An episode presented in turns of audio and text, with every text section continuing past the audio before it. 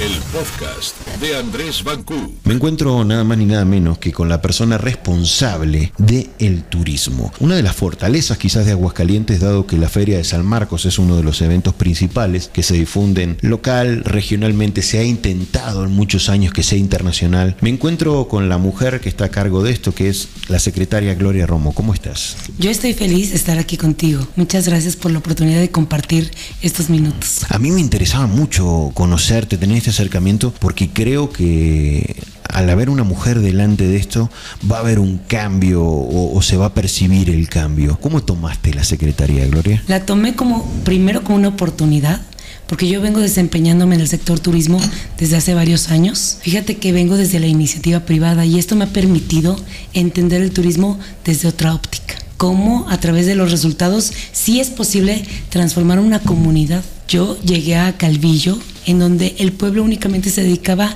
a vender lo que producía. Queso. Fuera guayaba, quesos, nieves. Y encontré que teníamos que vender un destino. Y organicé un sector privado para que pudiéramos ser el enlace para Aguascalientes. Y la primera campaña que se hizo de visita, visita a los pueblos, los pueblos que no eran mágicos, fue la que nosotros como un sector reunido desde la iniciativa privada logramos tener con en aquel entonces con la que era secretaria de turismo, porque ya ha habido secretarias de turismo en el estado, fíjate. Pero bien dices que fuiste en Calvillo, trabajaste, viste el tres, cuatro productos. ¿Qué encontraste ahora cuando te encuentras con el estado completo? Que tenemos mucho que ofrecer, pero había una desarticulación entre la cadena de valor. No es lo mismo tener una cadena de valor que está trabajando en equipo, integrada, que una cadena de valor que está trabajando, pero de forma aislada. Entonces hay una oportunidad en presentarles entre ellos todo lo que se tiene de Aguascalientes para que se pueda comercializar un producto. Tú empezaste hablando de la Feria Nacional San Marcos y hay que entender que la feria es el producto turístico más importante que tiene el Estado, pero es solo un producto es algo que se comercializa hacia el exterior, pero se necesita integrar a la cadena de valor. ¿Cuál es el parámetro de importancia que toma como para evaluar que es solo un producto? ¿En lo que genera de derrama económica comparado con otros o en qué se basan? En materia de turismo, Aguascalientes tiene tres productos que han sido clave para que se pueda comercializar el turismo.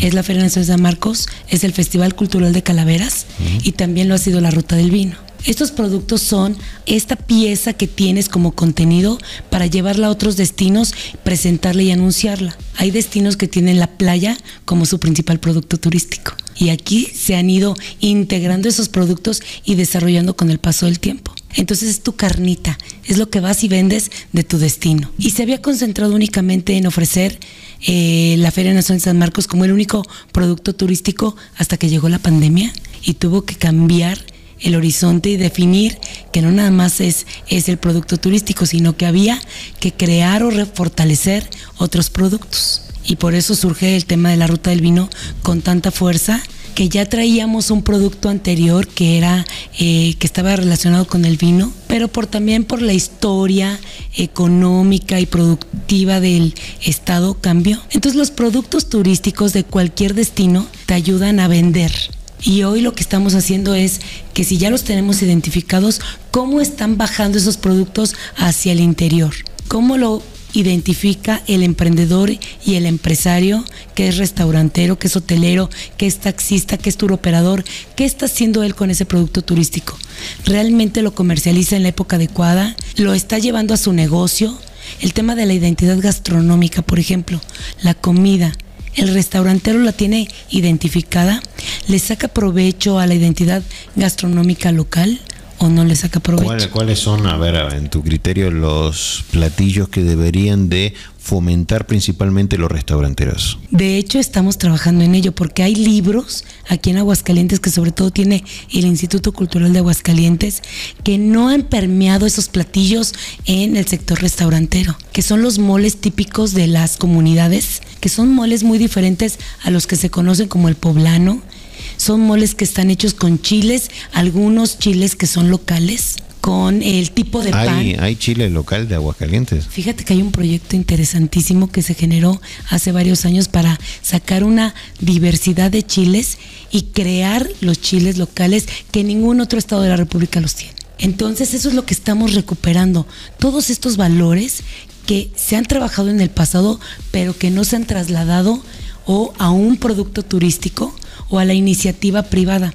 Es decir, que ese platillo que se hace en San Pancho, por ejemplo, en una comunidad, se pueda vender en todos los restaurantes locales de Aguascalientes y que ellos le den valor o los hagan propios les den su propia personalidad con sus chefs o con sus cocineras. Ese proceso me imagino que nadie lo ha hecho, creo que un abanderamiento de los restauranteros en este en esta entrega de productos. Recién empiezan, pero es algo que llevaría mucho tiempo generarlo como una tradición. O sea, básicamente deberían tener reunión con los restauranteros y estar presentándoles estas opciones para que tengan más opciones de venta. Pues mira, ahorita lo estamos haciendo, ¿eh? Están en charlas con estamos, ellos. Estamos en trabajo con ellos, llevamos toda esta semana trabajando con las mesas de trabajo del sector turismo, porque entendemos que el turismo no camina solo.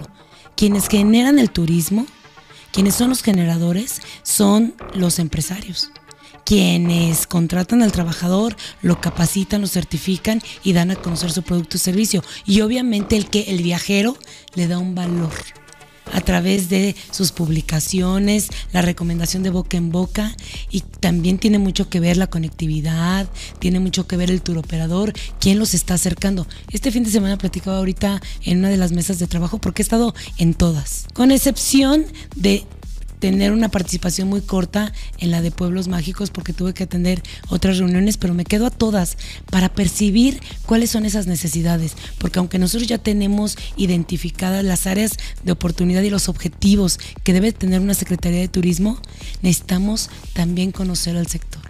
¿Qué sienten? ¿Cómo, cómo se siente Aguascalientes para poderse vender de una forma más genuina?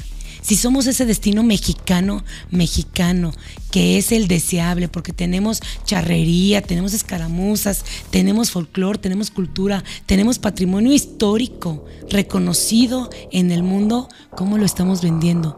¿Tenemos una ruta del patrimonio histórico? ¿O hay que desarrollar esa ruta? Solamente hace falta sensibilizar a la gente para que también esté preparada. Si le llegan a un negocio que se les pueda explicar cuáles son esos siete tesoros que no se deben de perder o cuáles son esos productos que están alineados con el patrimonio de la humanidad. Hay recorridos que se contratan en el mundo únicamente para ver los patrimonios de la humanidad lo que la ONU ya respaldó, lo que la UNESCO está respaldando. ¿Cuáles son los siete destinos? Aquí los siete tesoros que de los cuales formamos parte de la capital americana de la cultura, son pueblos mágicos, son los baños de Ojo Caliente, es el Jardín San Marcos, son los dos palacios de gobierno, el gobierno del estado y el gobierno municipal, que están ubicados en el centro que forman parte ahora de los siete tesoros que la ciudadanía eligió en esta convocatoria que hicimos, que viene identificado como la capital americana de la cultura. ¿El Cristo Roto no entra? Entran los pueblos mágicos. Entonces está Cristo Roto, está Real de Asientos y está Calvillo. ¿Y el Teatro Morelos? El Teatro Morelos también entró. ¿Qué tenemos para la feria? ¿Qué, qué, estás pensando o qué está pensando este gobierno? El primer, la primera feria de la gobernadora, la primera mujer gobernadora, ¿qué nos va a traer? Fíjate, acabas de preguntar algo súper interesante.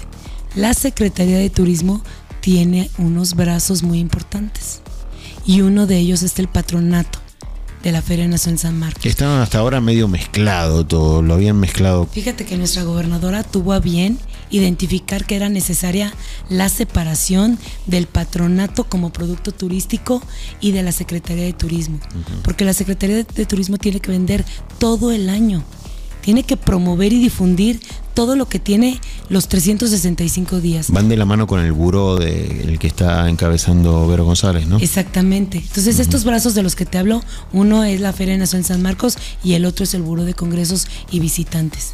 Vero tiene la responsabilidad de comercializar los recintos y de comercializar el destino para incrementar el impuesto sobre hospedaje para que la recaudación del impuesto sobre hospedaje sea mayor. Sea mayor. Y la Secretaría de Turismo obviamente cobijarlos y generarles insumos, material para que tengan bien identificadas las rutas, para que los municipios también sepan qué es lo que se va a visitar, quiénes lo van a dar a conocer, porque hay que estar preparados. Y Aguascalientes necesita convertirse en un verdadero anfitrión.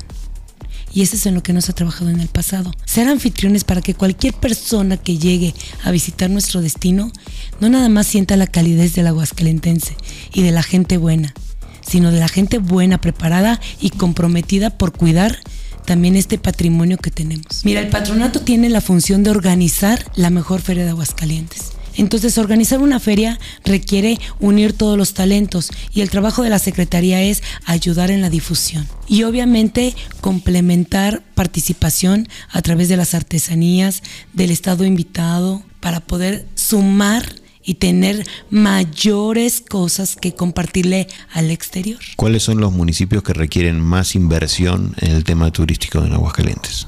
Mira, yo creo que todos los municipios requieren más inversión. Los que hemos identificado que tienen más vocación están haciendo su trabajo. Quizá hay municipios que tienen menores vocaciones turísticas y tienes más vocaciones de otra naturaleza, porque así ha sido su cultura histórica, sus tradiciones. Mira, no basta con ir a instalar una tirolesa un destino para que el destino sea turístico, porque se tiene que trabajar desde, desde abajo. La gente tiene que creer que realmente lo que hace tiene una vocación turística. Si tuvieras que darle una sugerencia a dos o tres eh, municipios, eh, imaginando que le hablaras al alcalde, que no se lo vas a decir directamente, pero ¿qué le sugerirías rápidamente para ver cómo estamos en tus pensamientos? Empecemos por hacer anfitriones, anfitriones a, a la ciudadanía, que la gente local empiece a identificar que a lo mejor irse abajo de un guisache a comer un, un, nopal que ellos lo hacen como parte de su cotidianidad, tiene un valor importante para un visitante y que ese visitante pueda encontrar la riqueza del turismo contemplativo. O sea, falta meterle cabeza, entonces a veces no tanto presupuesto, más bien logística. Mira, tenemos antropología industrial relacionada con el vino aquí en la 45, ubicada al lado de un hotel que es el Holiday Inn. Son unos tanques de vino, unos tanques donde se hacía vino. ¿Son los que están abandonados? Que están abandonados y es antropología industrial. Pero eso están, son ruinas, no las han demolido de pura casualidad. Son ruinas que le generan un valor a un guía de turista que sepa captar la esencia del lugar y saberlo vender. Y estamos trabajando en ello. ¿eh? Hablando de la ruta del vino, ¿habrían planes de, de, fortalecer un poquito más el tema cultural que tanta falta a todos nos hace? Siempre tener más acceso a la cultura, acercando más temas de realmente relacionados con la historia, la producción del vino, lo que significan los viñedos, o no se toca eso todavía? Sí, sí se está tocando. Y justo acabamos de terminar hace una hora y media eh, la mesa de trabajo de la ruta del vino y en lo que se coincidió en todas las mesas, porque fueron cinco mesas las que estuvieron participando, más de 60 personas del sector de la comunidad del vino, lo que identificaron fue que la difusión tiene que ser constante. Y además la ruta del vino no es una fecha, la ruta del vino es todo el año. Y no es solo ir a, a ir a una fiesta alcohólica, debe tener algún otro valor, me imagino, ¿no? Tenemos una fiesta donde en todos lados eh, preponderaba más la pachanga que, que la cultura del vino o, o, lo que son los viñedos. Muchos de ellos coincidieron que lo que hay que hacer es darle el valor a la vinícola, a la bodega. Es lo que le comentaba. A lo que se está produciendo y no nada más al evento, porque mucha gente fue a un evento pero no fue la realmente pachanga. a reconocer lo que se está generando. Pero ya hay un plan de trabajo para eso, entonces creo que va a ser muy importante que el 2023 esté marcado por esta nueva forma de ver todo lo que se produce, se hace en Aguascalientes en cuestión turística. El enoturismo es un área de oportunidad porque te genera turismo wellness, turismo de aventura, turismo de romance, o sea, te abre un abanico de posibilidades extenso. ¿eh? ¿Qué tal ve a la gobernadora enfocada en el tema turismo? No sé cómo sea el tema de presupuesto. ¿Cómo la ve o cómo percibe a Tere Jiménez en este aspecto? Yo veo a una gobernadora que por primera vez en la historia está creyendo en el turismo. De tal manera que históricamente se está creando un buró de congresos y visitantes que no existía. Existía una oficina de congresos y visitantes que después desaparece y no se le daba un mayor peso a la promoción. Entonces veo una gobernadora comprometida con el turismo y estamos nosotros haciendo el trabajo para que ella verdaderamente pueda decir si es cierto que hay turismo en Aguascalientes, no nada más una industria en una actividad. Gloria, no tenía el gusto de, conocerte. Me da mucho gusto saber que otra mujer líder y tan segura y tan comprometida está detrás de algo tan importante para la economía local, porque esto termina siendo trabajo para muchísimas personas, mejor calidad de vida. Todo el sector se ve beneficiado económicamente gracias a una buena gestión que puedan tener en estas mesas y todo esto que están dialogando refleja en trabajo para la gente. Me da alegría que sea una mujer la que está delante de eso y las expectativas son altas. Las expectativas son altas porque el turismo genera una derrama económica importante. Y si vamos a traer inversión hotelera que sea para un nuevo espíritu, para un nuevo segmento.